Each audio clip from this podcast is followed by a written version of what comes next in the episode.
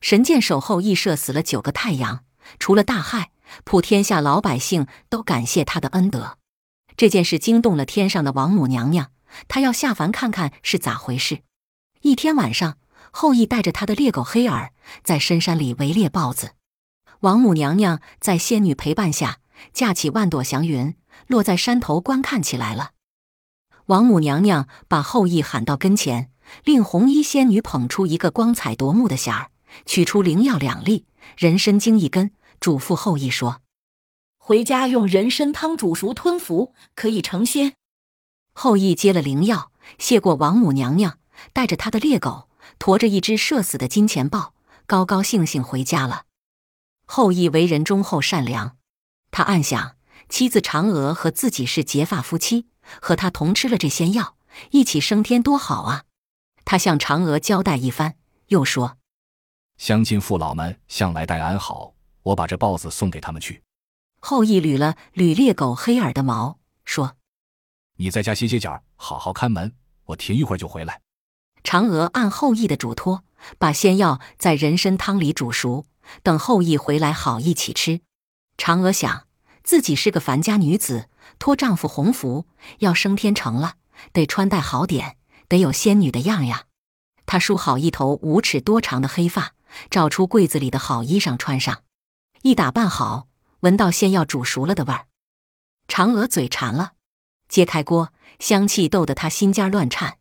嫦娥忍不住馋劲儿，用勺舀吃一粒，一吃呀，心里格外舒服，劲儿也不一样了。品品味儿，咋还想吃？他赶紧狠咬了一下自己的舌尖，自家责怪自家，真该打这馋嘴。剩下这粒是留给丈夫的，可别吃。嫦娥是个心眼灵动的女子，她又想，后羿能从王母娘娘那里讨来两粒仙药，总还能讨个十粒百粒。我干脆把这一粒也吃了，落个痛快。嫦娥吃了最后一粒仙丹，又把那人参精用指甲掐吃了，香得她眯着眼笑。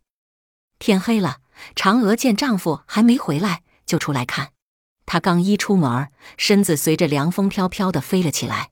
嫦娥落泪了，只恨自己嘴馋偷吃灵药，抛下了丈夫。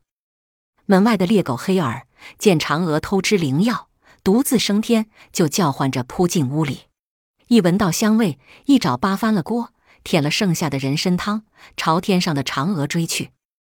嫦娥听到黑耳的叫声，又惊又怕。慌慌张张，一头闯进月亮里。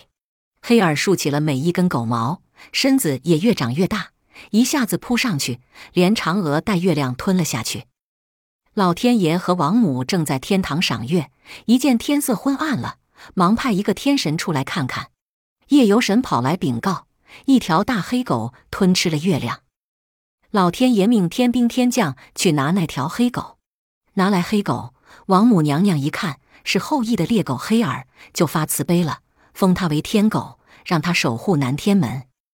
天狗黑耳得了王母娘娘的恩风，怒气消了点儿，吐出了肚中的月亮。现在人们说月亮变昏了是月食，以前就说是天狗吞月。